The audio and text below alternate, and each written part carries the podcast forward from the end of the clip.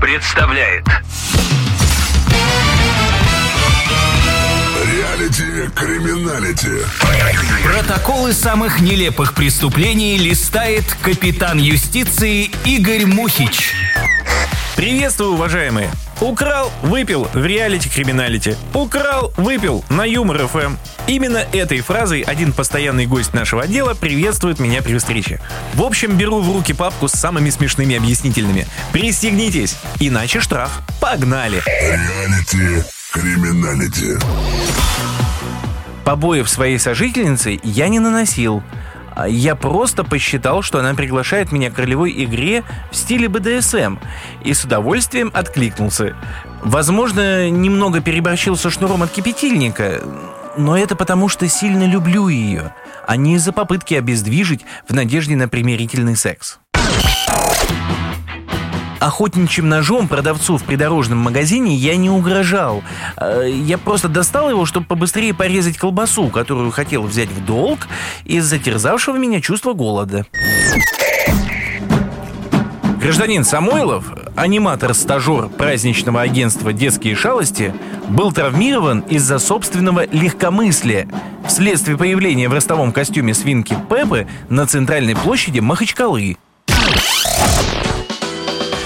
На самокате из спортивного магазина я хотел немного прокатиться вокруг здания торгового центра, чтобы убедиться в его функциональных качествах. Они оказались выше всяких похвал, поэтому я слегка увлекся и уехал за город.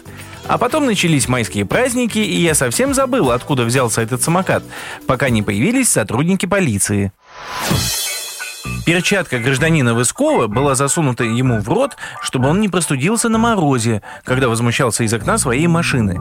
Перечисление животных в его адрес было не оскорблением, а попыткой выяснить знак зодиака, чтобы понять причину его повышенной эмоциональности в этот день согласно гороскопу. Объяснить свое поведение в период с 1 по 4 мая я не могу, э, потому что очнулся только 10 мая. С заявлением соседей о жестоком обращении с животными не согласен. Сосиски, приобретенные по акции с 70% скидкой, я ел вместе со своей собакой, и мне ничего не было. По словам Деричи ГС, самогоноварением и продажей подобной продукции он не занимается. Изготовленный в кустарных условиях алкоголь считает попыткой импортозамещения иностранных напитков. Низкое качество объясняет несовершенством технологии и недостатком необходимых компонентов.